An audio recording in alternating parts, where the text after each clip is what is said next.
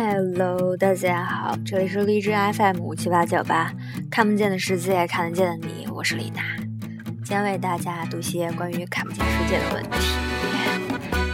这本书的名字叫做《鱼为什么会放屁》，也是听众推荐给我的。今天读几个小故事。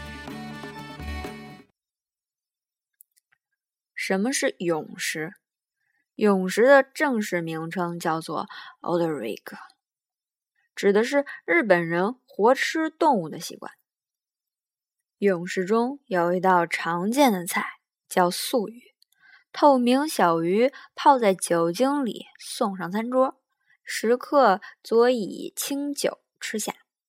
大胆的食客则偏好活章鱼。料理时，大师傅先将活的章鱼从一口大缸中取出，切下一条腕足，然后沾点酱油，就盛到盘子里上桌了。那条腕足自然会在你的盘子里扭动挣扎一番，吃的时候，上面的吸盘还会吸住你的上颚。然而，不是只有日本人才喜欢这种新鲜的不得了的。在中国有一种叫做醉虾的菜名，那也是生着吃的。虾上桌泡在一碗甜酒里，这一方面呀是让他们稍安勿躁，一方面呢也是让他们酩酊大醉，无力逃脱。食客一定要让虾在酒里畅游五分钟左右，然后方能开吃。醉虾的一般吃法是用筷子将虾从碗中夹起。置于盘上，接着用手指掐掉虾头，啪，再将其抽搐的身体放入口中，大快朵颐。日本也有一道类似的料理，叫做醉蟹。不过，中越边境的一个地方有一道非凡的菜肴，能让上述种种都黯然失色。这里的食客在市场买下活的猴子，带到当地的小饭店，交给大师傅料理。大师傅先用大量的米酒将猴子灌醉，然后竖起四肢，劈开头颅，将猴脑挖出来盛在碗里。要评价料理的好坏，就要看猴脑上桌时上面的血管是否还在一跳一跳。吃猴脑的佐料呢，有腌生姜、辣椒、炸花生和香菜，据说口感如同豆腐，这就让人不禁发问：直接买豆腐吃？不好了吗？第二篇小故事：为什么猫屎咖啡卖那么贵？世界上最昂贵的咖啡是印度尼西亚特产努瓦克咖啡，它的名字叫做 Kopi Luwak，它被许多人誉为世界第一，在日本和美国都很受欢迎。但是说来也怪，这种咖啡是由椰子猫吃下后排出的咖啡豆制成的。椰子猫是一种体型娇小、形容山猫的哺乳动物。它们生活在印度尼西亚的若干雨林地区，主食包括浆果、昆虫以及其他的小型哺乳动物。它们也爱吃咖啡豆，但不是什么咖啡豆都行，一定要最红、最熟的那些，才让这些毛茸茸的猫吃下去。这些豆子在椰子猫的消化道中几乎毫无破损的通过。伴随着粪便排泄出来，再由种植园的倒霉工人收回，最后以高价卖给爱喝咖啡的酷佬们。五十七克的努瓦克咖啡只是够煮一杯的，就要卖掉二十五英镑左右。这样开始一天可真是够奢侈的。那么，努瓦克咖啡为什么会如此香醇呢？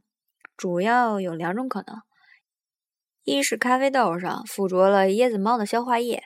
两者反应产生了美味。另一种解释认为，这种消化液毫无作用。真相或许很简单：椰子猫挑食，只选最红、最熟的咖啡豆下肚。最后一个小故事，今天的故事有点重口。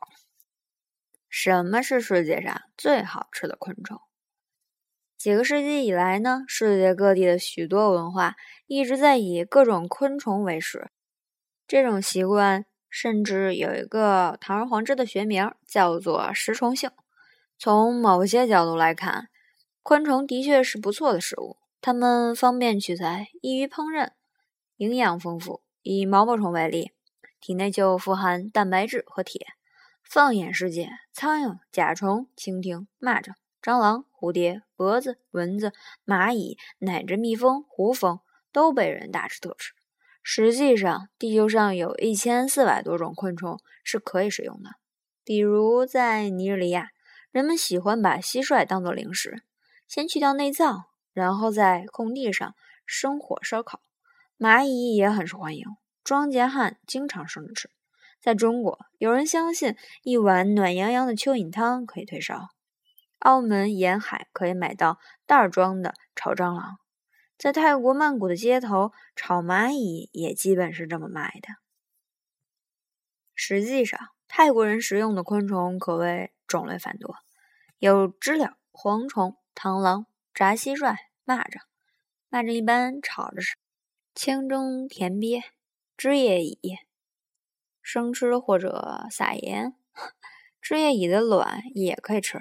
屎壳郎、蛾蛹、蝶蛹、胡蜂。和蜜蜂的幼虫，白蚁熬汤，甚至听着就令人作呕的烤狼蛛，也会被它们吃。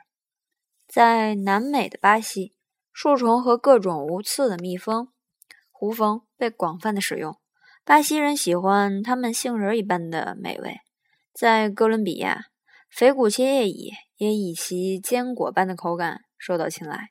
当地人用大扫帚把这些长着翅膀的蚁类归拢，然后丢进滚水烹饪，捞出后放在架子上晾干。在美国，这种蚁类的工蚁一般是嚼巧克力吃的。这种古怪习惯在西方也不是没有。美国加州就有一家公司出产蟋蟀甜甜棒，那是一种好吃无糖的棒棒糖。听名字就知道，它的中间裹着一只真正的蟋蟀。相比之下，你或许比较喜欢蝎子吸吸糖。它的颜色、口味各异，有蓝莓味的、香蕉味的，里面的夹心也不出所料，只是一只蝎子。要是觉得这还不够大胆，那不妨来一个好吃的零食区。它同时有各种口味可以选择，有烧烤味的，切达干酪味。墨西哥辣椒味等等，类似的产品还有蚂蚁棒，这是一种薄荷味的棒棒糖，内含人工养殖的蚂蚁，它的味道和辣椒差不多，据说还有增添精力的功效。